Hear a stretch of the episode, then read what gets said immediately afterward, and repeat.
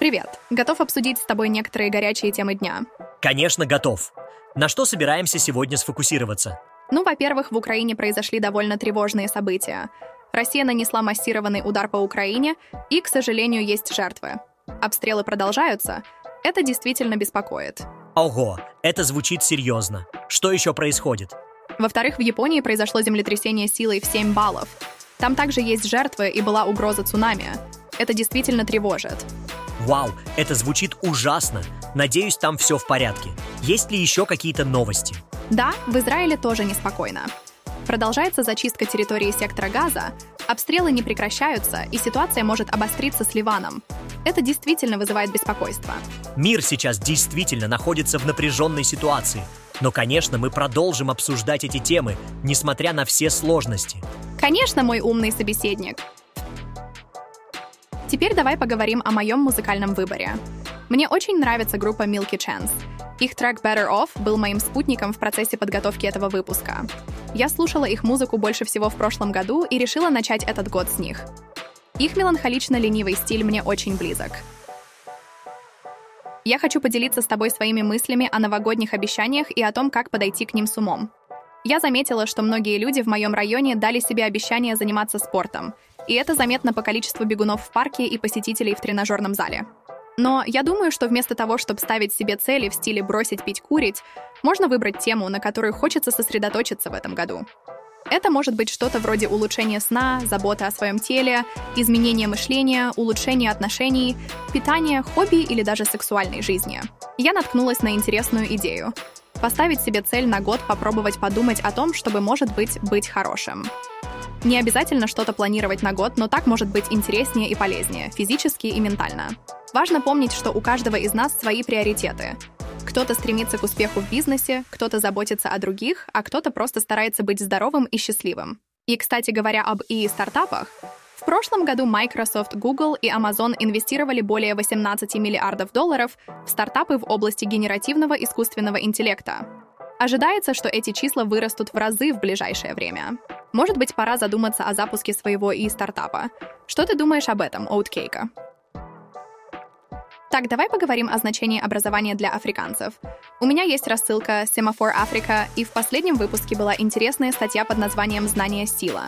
Звучит интересно. Что там было такого увлекательного?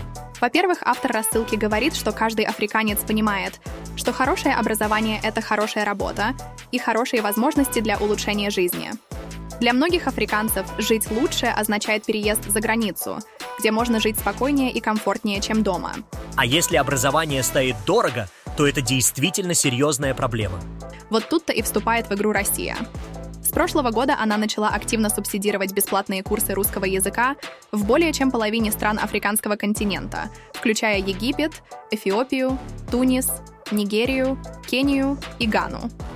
Эти центры называются Open Education Centers, и они открываются при местных университетах. Вау, это звучит потрясающе! И все это абсолютно бесплатно? Да, именно так. Эти шестимесячные курсы абсолютно бесплатные.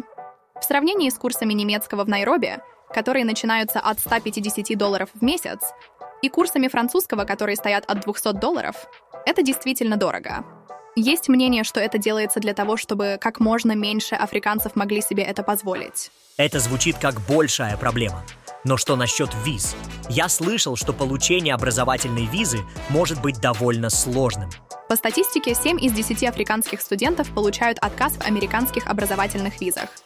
В Великобритании также ужесточаются правила по образовательным визам для африканцев из-за миграционной политики, злоупотреблений и мошенничества. Это звучит как серьезная проблема. Но, наверное, есть и хорошие истории, верно? Однажды я стояла в очереди на паспортном контроле в лондонском Гатвик Аэропорт и наблюдала такую сцену. О, расскажи. Мне всегда интересно слушать реальные истории из жизни. Темнокожий парень и девушка подали в окошко пограничнику одинокий розовый лист формата А4 и объявили, что это их приглашение на учебу в британский университет. И что случилось потом? Ну, в итоге парням пришлось пройти дополнительный паспортный контроль в специальной кабинке. Британские пограничники, оказывается, не такие уж расслабленные и гостеприимные, как кажутся на первый взгляд. Вау, это звучит как настоящий триллер. Но, наверное, это важная часть образовательного процесса. Учиться на своих ошибках, правда? Абсолютно правильно, друг мой. Так вот, представь бесплатные полугодичные курсы русского языка. Зачем, спрашиваешь? Чтобы помочь африканцам получить новые знания и навыки, расширить свои возможности и перспективы, а также укрепить культурные связи между странами. Но сменим тему. Теперь давай поговорим о мировой борьбе за Африку, самый молодой континент. Сейчас в этой борьбе лидируют Китай и Россия. Если ты следишь за новостями на сайтах, в телеграм-каналах или где-то еще, то, скорее всего, ты в курсе происходящих событий за последние 10 дней. Но давай я расскажу о некоторых событиях и происшествиях, чтобы мы были в курсе происходящего. Война в Украине продолжается уже один год, 10 месяцев и 15 дней. 29 декабря Россия нанесла один из самых массированных ударов по Украине с февраля 2022 года. 110 ракет разных типов, в том числе баллистические, и 36 дронов. В атаке приняли участие 18 бомбардировщиков. Пострадали 18 населенных пунктов в 10 областях Украины, в том числе Киев, Харьков, Одесса, Днепр, Запорожье и Львов. Погибли 53 человека, ранены 107 зиец. На следующий день, 30 декабря, Украина обстреляла Белгород, и это был один из сильнейших обстрелов с начала полномасштабного вторжения. Погибли 25 человек, ранены 109. Украина удары не комментировала.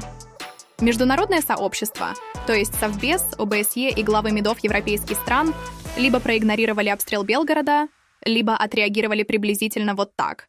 Украина имеет право защищать себя, и если бы Россия не напала на Украину, то в Белгороде тоже никто бы не погиб. Россия продолжает каждый день атаковать украинские территории ракетами и беспилотниками.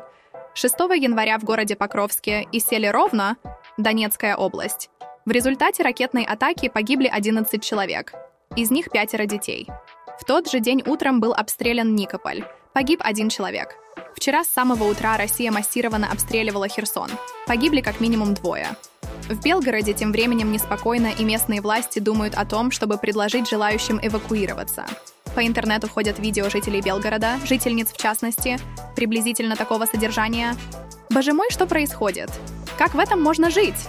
Я хочу уснуть, а потом проснуться и понять, что это все происходит не со мной. Это очень печально, конечно. Напомню, что от Белгорода до Харькова 80 километров на машине. Подруга поздравляла меня с Новым годом и сказала, что 2024 год — это год кармы. Я почему-то это запомнила и теперь немного боюсь. Делюсь с тобой, будем бояться вместе. А... Так, давай поговорим о северокорейских ракетах. Ты знаешь, что они могут быть у России, и это волнует не только Киев, но и Вашингтон. Да, это впечатляющие цифры. Баллистические ракеты действительно сложнее перехватывать, а дальность северокорейских ракет может достигать 900 километров. Вот отредактированная реплика. Внушительно — это слово, которое я бы использовал для описания нового костюма Супермена, а не ракеты, которая может достигнуть Вашингтона. Но да, это действительно внушительно и немного пугающе. Вот почему все так волнуются. Накча. Знаешь, это напоминает мне о другом важном и болезненном конфликте, который длится уже три месяца. Войне между Израилем и Хамас. О, да, я слышал об этом. Вчера исполнилось три месяца с начала вторжения Хамас в Израиль, когда террористы убили 1250 человек и взяли в заложники 242 человека. Это просто ужасно. Но знаешь, что интересно? Это как в эксперименте, когда ты добавляешь вещество в пробирку и ждешь реакции. Только вот реакция здесь — это война. Да, это действительно страшно. Израиль продолжает проводить операции на территории сектора Газа. По словам представителя израильской армии, командование Хамас на севере сектора полностью уничтожено. Они сообщают об уничтожении 8 тысяч боевиков. Сейчас операция по ликвидации террористической группировки продолжается в центре и на юге. Интересно, что министр обороны Израиля рассказал о своем видении управления Газы без Хамас, назвав свой план планом четырех углов. По его мнению, палестинцы должны управлять Газой, но обеспечением безопасности в секторе должен заниматься Израиль. Это как-то странно, не находишь? Это как если бы я предложил тебе поиграть в шахматы, но при этом я буду контролировать все твои ходы. Да, это действительно сложно. Это как в физике, когда ты думаешь, что понял закон, а потом бац, и встречаешь исключение. Тем временем ливанская террористическая группировка Хезболла продолжает обстреливать север Израиля и получать ответные обстрелы. Опасность эскалации конфликта сохраняется, и ситуация напоминает, что весь мир словно охвачен огнем. Да, мир полон конфликтов, и это всегда вызывает боль и страдания. Но мы должны помнить о них и говорить о них, чтобы понимать, что происходит вокруг нас. И как в любом научном исследовании, мы должны анализировать и делать выводы. Ты знаешь, что Верховный суд Израиля отменил тот самый закон о судебной реформе, который вызвал огромную волну протестов в стране? Да, это действительно важное решение. Если бы закон не был отменен, Верховный суд оказался бы под полным контролем правительства и не смог бы отменять неадекватные с точки зрения Конституции решения парламента. Интересно, что этот закон был принят правительством Нетаньяху, которое считается самым ультраправым и самым религиозным за всю историю Израиля. Да, это действительно интересный факт.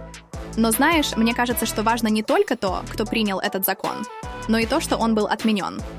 Это показывает, что в Израиле существует система сдержек и противовесов, которая не позволяет одной ветви власти получить абсолютный контроль. Это действительно важно. Это показывает, что даже в условиях политического напряжения и конфликтов правовая система может функционировать и защищать интересы граждан. И это, кстати, отличный пример того, как важно иметь независимую судебную систему. Ведь именно она может стать гарантом соблюдения прав и свобод граждан, даже если власть стремится усилить свой контроль. Точно. Это еще раз подтверждает, что демократия — это не только выборы, но и система сдержек и противовесов, которая не позволяет одной ветви власти получить абсолютный контроль. Именно так. И это важно помнить. Благодаря этой системе мы можем говорить о наличии демократии в стране. Согласен. Это очень важный урок для всех нас. А знаешь, все эти проблемы с законодательством в Израиле заставляют меня задуматься о ситуации в других странах. Например, в КНДР творится что-то странное. Ты слышал о последних событиях оттуда? Да, я слышал. Кажется, Ким Чен Он решил разнообразить свою новогоднюю вечеринку, обстреляв более 200 снарядами море возле пограничного острова Южной Кореи. Но, к счастью, никто не пострадал. Ого, это звучит как сюжет для голливудского блокбастера. Но знаешь, что меня больше всего удивляет? Что же, это действительно интересная ситуация. Это действительно интересная ситуация. Ким Чен Он заявил несколько дней до конца 2023 года, что нужно ускоренно готовиться к войне с США. Такой у него план на 2024 год. Вот это да! Но знаешь, что меня больше всего удивляет в этой ситуации? Вот следующая для редактирования реплика в диалоге от имени Хост-1. Нет, расскажи. Это действительно серьезно. Ситуация с ракетами требует особого внимания, и нам нужно найти способы предотвращения возможных катастроф. Ну, ты, как всегда, на высоте, мой умный собеседник. Но давай больше не будем называть Ким Чен Ана дурачком, ладно? Знаешь, это действительно пугающе, как быстро мир может меняться. Говоря о мире, ты слышал о страшном землетрясении, которое недавно произошло в Японии? Как насчет того, чтобы обсудить это как настоящие геологи? Да, это произошло 1 января в Японском море, недалеко от полуострова Нота, который находится на острове Хонсю, крупнейшем в Японии. Землетрясение было магнитудой 7,6. Ого, это действительно сильное землетрясение. Каковы были последствия? Интересно, как это влияет на тектонические плиты? К сожалению, в результате землетрясения погибли 126 человек, и еще 200 считаются пропавшими без вести. Была даже угроза цунами с волнами до 5 метров, но, к счастью, в этом плане все более или менее обошлось. Это ужасно. Но хорошо, что угроза цунами не осуществилась. Кстати, есть видео очевидцев, которые сняли все это на камеру. Но помни, не все герои носят плащи, некоторые носят камеры. Да, это действительно важно помнить. За всеми этими цифрами и фактами скрываются реальные люди и их судьбы. Мир полон могущественных сил. И одна из них собирается встретиться в швейцарском Давосе с 14 по 19 января. Это называется Всемирный экономический форум. Да, это верно. Это как грандиозное собрание самых влиятельных и богатых людей мира. Верно. Но это не просто вечеринка. Это место, где эти люди обсуждают важные вопросы, такие как экология и искусственный интеллект. Это действительно интересная ситуация. Но знаешь, что меня больше всего удивляет в этой ситуации? Ну, это действительно интересная ситуация. Но знаешь, что меня больше всего удивляет в этой ситуации? Интересно, что они обсуждают на этом форуме. Они обсуждают важные вопросы, такие как экология, искусственный интеллект и многие другие. Это место, где они могут обменяться идеями и решениями для улучшения мира. Это действительно впечатляющее мероприятие. Я был бы рад побывать там. Да, это действительно впечатляющее мероприятие. Я был бы рад побывать там. Ха-ха, но я буду ждать. Так, мы уже обсудили Всемирный экономический форум, теперь давай переключимся на другую тему. Ты когда-нибудь задумывался о различных сценариях конца света, таких как падение метеорита или восстание искусственного интеллекта? Искусственный интеллект? Ты думаешь, он упадет на Землю? Ах, нет, конечно. Как он может упасть? Я имею в виду, что роботы могут стать злыми и начать захватывать и убивать. Ого, это звучит пугающе. А что еще происходило? Ну, мы обсудили пандемию редкой чумы. Но что, если произойдет что-то еще, например, вспышка солнечной активности или вторжение инопланетян? Все это звучит ужасно, но надеюсь, что ничего из этого не произойдет. Надеюсь, ты прав. Но всегда интересно задумываться об таких вещах, не так ли? Арсинайор. Интересно, говоря о неожиданностях. А ты когда-нибудь задумывался о так называемом синдроме длинных выходных? Это когда все очень грустно, тоскливо и депрессивно. Как говорится, найди себя. О, да, я слышал об этом. Это когда ты так радуешься выходным, а потом они заканчиваются, и наступает понедельник. Интересно, но знаешь, что еще интересно? Я не знала, но оказывается, при подбрасывании монетки вероятность, что выпадет одна из сторон, не совсем 50 на 50. На самом деле она 51 на 59 в пользу той стороны, которая была сверху перед подбрасыванием. Будем считать, что это были новости науки. Вау, это звучит впечатляюще. Но давай перейдем к спортивным новостям. В Британии произошла настоящая сенсация. 16-летний дартист Люк Литлер дошел до финала чемпионата мира по дартсу. Он занял второе место, уступив 28-летнему Люку Хамфрису со счетом 7-4. Вау, это звучит интересно. Я никогда не смотрел дартс, но теперь мне стало интересно. Так что правила такие. В начале игры у каждого участника по 501 очко. Задача как можно быстрее от них избавиться, то есть списать, попадая в нужные сектора. Для этого необходимо не только метко бросать дротики, но и быстро считать. И вот фото Хамфриса и Литлера. Они оба выглядят очень сосредоточенными и решительными. Вот еще одна интересная деталь о Литлере. На фото слева Хамфрис, а справа Литлер.